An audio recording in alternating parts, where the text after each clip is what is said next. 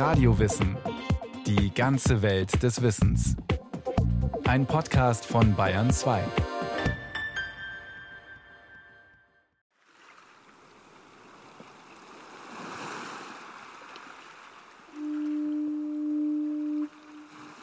Es ist ein faszinierender Anblick, als sich die Great Eastern am 27. Juli 1866 langsam im Nebel in den Hafen von Hearts Content auf Neufundland schiebt.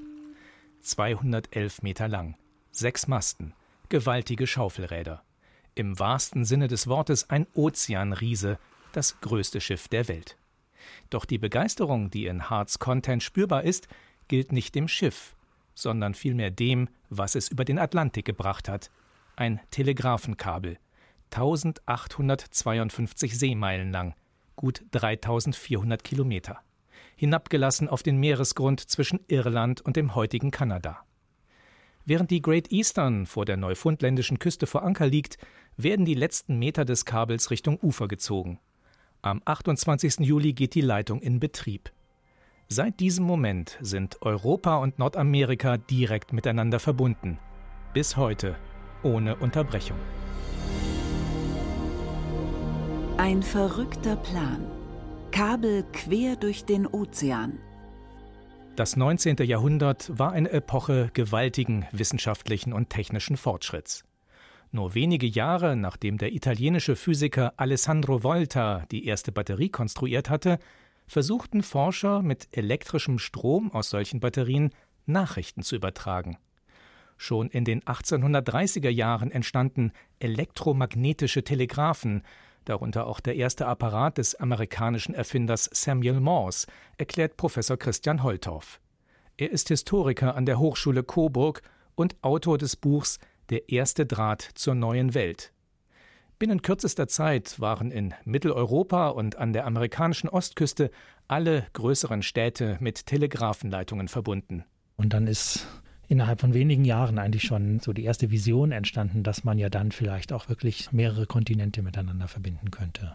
Konkreter wurde dieser Traum, nachdem es 1851 gelungen war, ein isoliertes Telegrafenkabel zwischen Frankreich und England durch den Ärmelkanal zu legen. Das Meer war nicht länger eine Barriere. Weitere Seekabelprojekte folgten, unter anderem in dänischen Gewässern und im Mittelmeer. Dann trat der Amerikaner Cyrus Field auf den Plan. Cyrus Field war ein Papierfabrikant und zwar ein sehr erfolgreicher, der schon in jungen Jahren ein großes Vermögen gemacht hatte. Und irgendwann auf diese Überlegungen von Ingenieuren aufmerksam wurde, dass es doch vielleicht möglich sein könnte, ein Kabel durch den Atlantik zu verlegen. Und das hat er dann zu seiner Sache gemacht, hat selber große Beträge investiert und hat seine Bekannten, die in ähnlichen wirtschaftlichen Situationen sich befanden, motivieren können, an diesem eher Menschheitstraum teilzuhaben. In einem ersten Schritt gründete diese Gruppe von Unternehmern, Investoren und Ingenieuren eine Gesellschaft, um die Telegrafenverbindung zu verlängern, die von New York Richtung Norden führte. Und zwar weiter bis nach Neufundland. Kein leichtes Unterfangen, wie sich bald herausstellen sollte. Trotzdem wagten sich Field und seine Mitstreiter auch an das wesentlich schwierigere Projekt Transatlantikkabel heran also an ein Kabel, das quer durchs Meer die gut 3000 Kilometer zwischen Neufundland und Europa überbrückt. Doch auch hier gingen sie ziemlich blauäugig vor, zum Beispiel bei der Frage, wie sieht eigentlich der Meeresboden im Atlantik aus? Zwar machte eine Expedition Tiefenmessungen, aber die Abstände waren groß und die Fehlerquote hoch. Darum wirkte der Untergrund erstaunlich eben. Damals ging man davon aus, dass es einen Sandboden gibt, auch zwischen den Kontinenten, also zwischen Irland und Neufundland, der von der Vorsehung quasi wie geschaffen sei, damit dort ein Kabel verlaufen kann und auch sehr geschützt vor Strömungen und vor Felsen und so etwas liegen könnte. Angespornt durch diese vermeintlich idealen Bedingungen kümmerte sich Field in Amerika und im Vereinigten Königreich um die Finanzierung des Projekts. Schließlich wurden mehrere tausend Kilometer Kabel produziert aus Kupferdrähten, die zur Isolierung mit Guttapercha umhüllt waren, einem kautschukähnlichen Material. Darüber weitere Metalldrähte als Schutz. Das Kabel wurde auf zwei Schiffe verladen, die jeweils eine Hälfte der Strecke übernehmen sollten. Doch der erste Versuch im Sommer 1857 schlug fehl. Nach Kabelbrüchen wurde das Vorhaben erst einmal abgeblasen. Beim nächsten Anlauf im Frühsommer 1858 brach das Kabel wiederum mehrfach, beschreibt Christian Holthoff. So ist man immer wieder an der Dimension des Projektes eigentlich gescheitert. Die praktischen Umsetzungsmöglichkeiten, die waren noch nicht ausgereift und die Macher sind ständig sozusagen an ihre eigenen Grenzen gestoßen und waren aber so motiviert und so von dieser Idee auch geradezu besessen, dass sie einfach immer nächstes Jahr wieder angefangen haben. Und so sind zwar diese ganzen verschiedenen Vorläufer im Meer versunken, die Idee aber nicht. Also startete die eigens gegründete Atlantic Telegraph Company unverdrossen noch im Sommer 1858 einen dritten Versuch. Die beiden Schiffe mit jeweils der halben Kabellänge trafen sich mitten auf dem Atlantik. Dort wurden die Kabel miteinander verbunden und die Schiffe dampften in entgegengesetzte Richtung davon. Eins nach Europa, das andere nach Amerika. Diesmal klappte es. Anfang August 1858 war ein Kabel auf der kompletten Strecke von Irland bis Neufundland verlegt. Nachdem mehrere Tage lang Testnachrichten hin und her geschickt worden waren, trafen am 16. August 1858 Glückwünsche von Queen Victoria in Amerika ein, adressiert an den amerikanischen Präsidenten James Buchanan. Der schickte der Königin daraufhin ein Antworttelegramm. Danach kannte der Jubel keine Grenzen mehr. Am 1. September fand sogar eine Parade auf dem Broadway statt. Doch ausgerechnet an diesem Tag brach die Verbindung ab. Das Kabel war tot. Unmittelbar bevor es der Öffentlichkeit übergeben werden sollte. Cyrus Field galt plötzlich als Scharlatan und Betrüger. Auf Fehlersuche. Woran das erste Transatlantikkabel scheiterte. Nach dem Desaster von 1858 fehlte erst einmal das Geld für einen weiteren Anlauf. Tatsächlich war das Debakel so groß, dass ein Untersuchungsausschuss eingerichtet wurde, um herauszufinden, was schiefgelaufen war. Ein Grund für das Scheitern liegt für den Historiker Christian Holthoff auf der Hand. Zunächst mal waren das Macher. Die, die das Kabel verlegt haben und in dieses Projekt investiert haben, das waren Macher. Und die hatten von Wissenschaft nicht viel Ahnung und sie haben auch vorher nicht gewusst, dass sie das haben müssten. Sondern das hat sich in der Praxis tatsächlich herausgestellt. Den Verantwortlichen war zum Beispiel nicht wirklich klar, wie stark sich elektrische Signale verändern, die durch ein mehrere tausend Kilometer langes Seekabel laufen. Zwar gab es mit William Thomson, dem späteren Lord Kelvin, einen kompetenten Physiker im Team der Atlantic Telegraph Company. Er hatte sich bereits mit solchen Fragen beschäftigt. Doch man vertraute lieber dem Urteil von Edward Wildman Whitehouse, der eigentlich Chirurg war. Ein entscheidender Fehler, wie Tina Kubot vom Museum für Kommunikation Frankfurt erläutert. Der Whitehouse unterschätzte die physikalischen Effekte massiv, die Auswirkungen der elektrischen Kenngrößen auf dieser Kabellänge. Und Thompson hatte dann eine realistischere Einschätzung, aber Whitehouse war der viel bessere Verkäufer sodass er am Ende der Chefelektriker der Atlantic Telegraph Company geworden ist und der Thompson der wissenschaftliche Berater. Wie es dann so ist, ein Pessimist ist auch nur ein Realist mit Erfahrung, behielt der Thompson recht und die von ihm befürchteten Probleme traten auf und es gelang den Leuten nicht, am Ende die Signale klar zu unterscheiden. Das fing schon damit an, dass der Elektromagnet im Empfänger, einem sogenannten Morseklopfer, nicht vernünftig arbeiten konnte. Das hatte mehrere Gründe. Zum einen die gewaltige Länge des Kabels. Die Kupferdrähte in seinem Inneren leiteten den elektrischen Strom zwar gut, aber eben nicht perfekt. Wie alle Kabel besaß das Transatlantikkabel deshalb einen spezifischen Widerstand. Und dieser Widerstand schwächte mit jedem Kilometer die elektrischen Signale immer weiter ab. Man muss bedenken, zu dieser Zeit waren Verstärker noch nicht bekannt. Das heißt, man muss mit dem Signal arbeiten, was am Ende ankommt. Und das geht ziemlich gut bei wenigen hundert Kilometern. Da kann man den Morseklopfer mit betreiben und man bekommt diesen Morsecode, den man im Allgemeinen kennt. Entweder hört man ihn oder man bekommt ihn auf einem Streifen direkt geschrieben. Hinter dem Seekabel ist es so, dass das Signal auf dem Weg durch das Kabel immer schwächer wird. Und das Signal, was hinten ankommt, reicht nicht mehr, um einen derartigen Morseklopfer zu betreiben. William Thomson entwickelte deshalb ein hochempfindliches Messgerät, das Spiegelgalvanometer. Doch selbst damit ließen sich viele Worte gar nicht entziffern oder nur dann, wenn die Buchstaben extrem langsam telegrafiert wurden, teilweise gerade mal im Minutentakt. Auch das lag am Kabel, Die physikalischen Effekte, die zu diesen Problemen führten, hatte Edward Whitehouse nicht verstanden. Verzweifelt versuchte er, lesbare Signale über den Atlantik zu bringen und die Übertragungsgeschwindigkeit zu erhöhen. Whitehouse kam dann auf die Idee, mehr Spannung anzulegen an dieses transatlantische Kabel. Mehr und mehr Spannung, weil wenn der Impuls nicht klar erkennbar ist, muss das ja mit mehr Spannung gehen. Und angeblich legte er 2000 Volt an das transatlantische Kabel von 1858 an, um am Ende halt eben eins dieser typischen unempfindlichen Relais Morseklopfer nutzen zu können. Mit den 2000 Volt erreichte er allerdings das Gegenteil. Er gab dem Kabel, das wohl ohnehin schon geschwächt war, den Rest. Die Isolierung hielt die hohe Spannung nicht aus. Nach nur drei Wochen Betrieb, in denen 400 Nachrichten mit insgesamt gut 4300 Worten über den Atlantik gegangen waren, versagte das Telegrafenkabel endgültig. Erfolg im fünften Anlauf. Zwei Kontinente dauerhaft verbunden. Einige Jahre lang ruhten die Pläne. Zumindest gab es keinen Versuch, ein neues Kabel zu verlegen. Unter anderem, weil von 1861 bis 1865 der amerikanische Bürgerkrieg tobte. Doch Cyrus Field hatte seinen Traum nicht aufgegeben. Schließlich war seit dem Sommer 1858 klar, grundsätzlich funktioniert die Sache. Mitte der 1860er Jahre gelang es Field, das Projekt zu reaktivieren und auch wieder Geld aufzutreiben. Die Pause stellte sich dabei als Vorteil heraus, betont der Historiker Christian Holthoff. Parallel explodierten die Wissenschaften in Europa, aber auch in Amerika. Also etwa die Ozeanographie hat sich in der Zeit sehr stark entwickelt auch die Infrastrukturen, dass man das professionalisiert, dass es aus der Bastlerecke rauskommt. Ohnehin in diesen Jahren hat sich das sehr stark weiterentwickelt und das ist dann quasi für das Kabel immer einfacher geworden, unter diesen Maximen dann auch eine erfolgreiche Konstruktion am Ende hinzubekommen. Erneut wurden mehrere tausend Kilometer Unterseekabel gefertigt.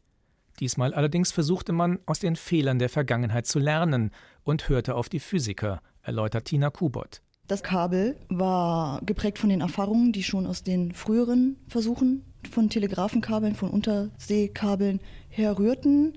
Es wurde nur Kupfer mit hervorragender Leitfähigkeit verwendet. Womit man erreichen wollte, dass die elektrischen Signale auf ihrem langen Weg durch den Atlantik möglichst wenig abgeschwächt wurden.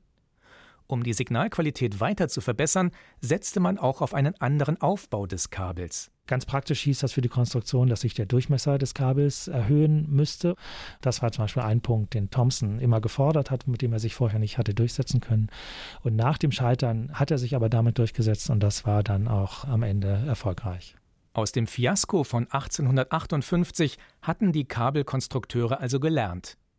Auch, dass sie das Kabel mit mehr Sorgfalt herstellen und während der Produktion testen müssen. Und noch etwas war diesmal anders als bei den ersten Versuchen. Es war nur ein Schiff nötig, um das Kabel in seiner kompletten Länge auszubringen. Cyrus Field und seine Mitstreiter verdankten das einem Zufall. Anfang 1858 war ein über 200 Meter langer und 25 Meter breiter Segeldampfer für 4000 Passagiere vom Stapel gelaufen. Die Great Eastern erwies sich allerdings als so unwirtschaftlich, dass sie nach wenigen Jahren billig zum Verkauf stand. Als einziges Schiff der Welt war sie groß genug, ein gut 4000 Kilometer langes Kabel aufzunehmen.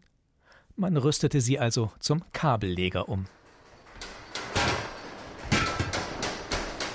Im Bauch des Schiffes entstanden drei riesige Kabelbehälter und an Deck wurde eine komplizierte Maschine installiert aus Kabelwinschen, Führungsrädern und riesigen Bremsen. Die sollten dafür sorgen, dass das Kabel, passend zur Schiffsgeschwindigkeit, im genau richtigen Tempo ins Meer gleitet und nicht durch sein eigenes Gewicht einfach auf den Meeresboden hinabgezogen wird. Im Sommer 1865 machte sich die Great Eastern auf den Weg über den Atlantik. Doch Fields Pechsträhne schien anzuhalten. Einige hundert Seemeilen vor dem Ziel brach auch dieses neue Kabel. Bevor die Mannschaft reagieren konnte, rauschte das Ende des bereits verlegten Stücks über Bord und versank im Meer. Das Projekt verzögerte sich ein weiteres Jahr. Doch dann waren die Bedingungen perfekt. Am 13. Juli 1866 startete die Great Eastern wieder von der irischen Insel Valencia Island Richtung Westen Ohne Probleme erreichte sie zwei Wochen später ihr Ziel auf Neufundland. Sogleich telegrafierte Cyrus W. Field nach New York. Hearts Content, 27. Juli. Wir sind hier um 9 Uhr morgens angekommen. Alle sind wohlauf. Gott sei Dank, das Kabel ist verlegt und in perfektem Zustand. Der Mannschaft der Great Eastern gelang es sogar einige Wochen später, das Ende des Kabels aufzufischen, das ein Jahr zuvor im Meer versunken war. Sie ergänzten es um das noch fehlende Stück. Damit gab es nun sogar zwei parallele Telegrafenleitungen über den Atlantik. Seitdem ist die Nachrichtenverbindung zwischen den Kontinenten nie mehr abgerissen. Für Cyrus Field sollte sich die jahrelange Hartnäckigkeit lohnen. Er verdiente ein Vermögen mit den Unterseekabeln. Denn immerhin etliche hundert Kunden nutzten pro Monat das neue Angebot, erklärt Frank Gnegel, Leiter der Abteilung Sammlung im Frankfurter Museum für Kommunikation. Das waren in erster Linie natürlich Geschäftsleute, Börsenhändler. Es war einfach attraktiv, Börsenkurse, Rohstoffpreise am anderen Ende des Atlantiks erfragen zu können. Und das lohnte sich einfach auch für die Händler, das zu nutzen, um von den vorhandenen Preisdifferenzen zu profitieren. Es gab einen regelrechten Seekabelboom. Innerhalb weniger Jahrzehnte umspannten die Leitungen den gesamten Globus. Vorangetrieben speziell von Großbritannien, das an schnellen Verbindungen mit seinen Kolonien in aller Welt interessiert war. Es entstand ein Telegrafennetz, das heute gerne als viktorianisches Internet bezeichnet wird. Seekabel heute. Von der Kupferseele zum Lichtleiter. Seit vor gut 150 Jahren die ersten Nachrichten durch das Transatlantikkabel von Cyrus Field liefen, hat sich einiges verändert. Die Kupferdrähte sind längst ersetzt durch Glasfasern. Statt als Stromimpulse jagen die Daten als Lichtblitze durch die Kabel. Ohne Glasfaserkabel in den Weltmeeren gäbe es kein Internet. Sie sind das Rückgrat der modernen Informationsgesellschaft. Mehrere hundert dieser Unterseekabel gibt es heute. Ein Teil davon stammt aus Nordenham an der Unterweser. Hier haben die Norddeutschen Seekabelwerke, kurz NSW, ihren Sitz. Sie planen, produzieren und verlegen Seekabel. Heiner Ottersberg ist dabei zuständig für das Engineering. Er beschreibt, wie aktuelle Projekte ablaufen. Man studiert die Seekarten, die es dazu gibt, wo liegen andere Kabel, die man kreuzen muss, wo sind Kabel, die außer Betrieb sind, die man vielleicht auch entsorgen muss vor dieser Installationsphase. Und es ist so, dass man sich genau die Bogenbeschaffenheiten anschaut und dann festlegt, welcher Kabeltyp in welchem Abschnitt gelegt wird. In Küstennähe zum Beispiel, wo Schiffe ankern oder Fischer ihre Netze ausbringen, muss das Kabel zu seinem Schutz mit zusätzlichen Stahlseilen umwickelt werden. Gegebenenfalls wird es sogar mit einem speziellen Pflug in den Meeresboden versenkt. In mehreren Kilometern Wassertiefe, wo sich wenig tut, genügt hingegen ein dünneres, leichteres Kabel. Das liegt dann einfach auf dem Meeresgrund. Damit Länge und Aufbau perfekt zu den jeweiligen Bedingungen passen, folgen nach dem Seekartenstudium Untersuchungen vor Ort. Das ist der sogenannte Survey, wo ein Schiff entlang der Route geschickt wird und zum Beispiel mit verschiedenen technischen Mitteln eruiert, wie dieser Bodenbild schaffen ist, wie die Tiefenlagen aussehen, welche Oberfläche wir haben, ob es irgendwelche Dinge gibt, die da nicht hingehören oder die nicht erwartet werden können. Es werden durchaus auch Bodenproben genommen, die analysiert werden, um die Möglichkeit zu evaluieren, ob das Kabel eingegraben werden kann. Wenn exakt feststeht, welchen Aufbau das Kabel an welcher Stelle haben muss, geht es in die Produktion. Das Innerste des Kabels, die sogenannte Kabelseele mit den extrem dünnen Glasfasern, ist von einem druckfesten Kupferrohr umgeben. Um dieses Rohr werden Stahlseile gewickelt, mit einer Technik, an der sich in den vergangenen 150 Jahren kaum etwas geändert hat. Über die Stahlseile kommen noch eine isolierende Kunststoffschicht und gegebenenfalls weitere Stahlseile. Am Schluss erhält das Kabel eine gelb-schwarz gestreifte Hülle. Danach geht es zum Test im Werkhof. In einem Dutzend runder Tanks liegen jeweils 100 Kilometer Kabel, Lage für Lage sauber aufgeschichtet.